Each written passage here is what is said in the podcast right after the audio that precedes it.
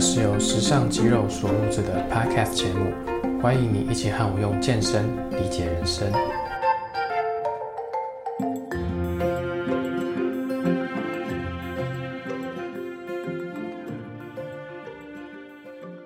今天呢是我们的第七集节目，那第七集节目我们要来谈放弃。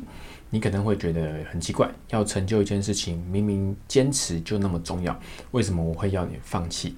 但其实啊，坚持跟放弃它是共存的。基本上你有多少坚持，就会有多少放弃。所以呢，我们要想坚持，就是要先学会放弃。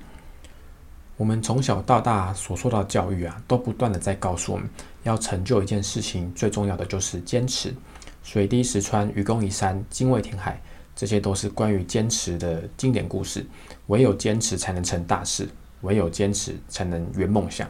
那更有许多人。会把英文的 “never give up” 这一词当做自己的座右铭，甚至用细针扎进皮肤，让墨水把这句话呃铭刻在身上，也是刺青啊。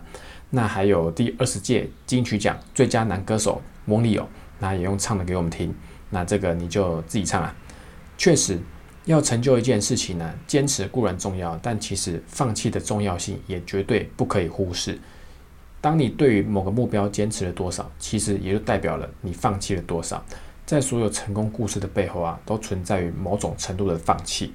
其实这就是所谓的机会成本啊。在决策的过程中啊，我们会面临很多选项嘛，其中被放弃而价值最高的那个选项，叫做所谓的机会成本嘛。因为资源有限，所以在多数的情况下，鱼与熊掌只能选一个，选鱼就没有熊掌，那选熊掌就没有鱼嘛。所以要成就一件事情呢，我们不可以只探究表面上的付出跟努力，我们还要知道成就这件事情的背后啊，你必须放弃的那个机会成本。试着想一下，那些活跃于在健美殿堂的健美选手啊，他们是如何成就一身完美的体态的？如果要论坚持，他们就是呃坚持刻苦的训练，坚持干净的饮食，以及努力不懈的锻炼嘛。那如果要论放弃，他们放弃了慵懒舒适的生活，那转身走向生硬又乏味的健身房。他们也放弃了惬意而且随性的生活，对于入口的食物斤斤计较。他们也放弃了无拘无束的生活，每天规律有秩序的照表操课。那再比如那些世界顶尖的奥运选手，他们是如何立足于世界殿堂的？如果要论坚持，就是他们坚持锻炼嘛，针对自己的项目，那一步一步去的去锻炼，去逐梦踏实。那如果要论放弃呢？他们原本可以在 KTV 跟三五好友拿着麦克风狂欢，但他们放弃了，他们拿的是球拍。那他们原本可以躺在沙发看 Netflix，他们放弃了，他们选择看的是对手的比赛影片，钻研战术。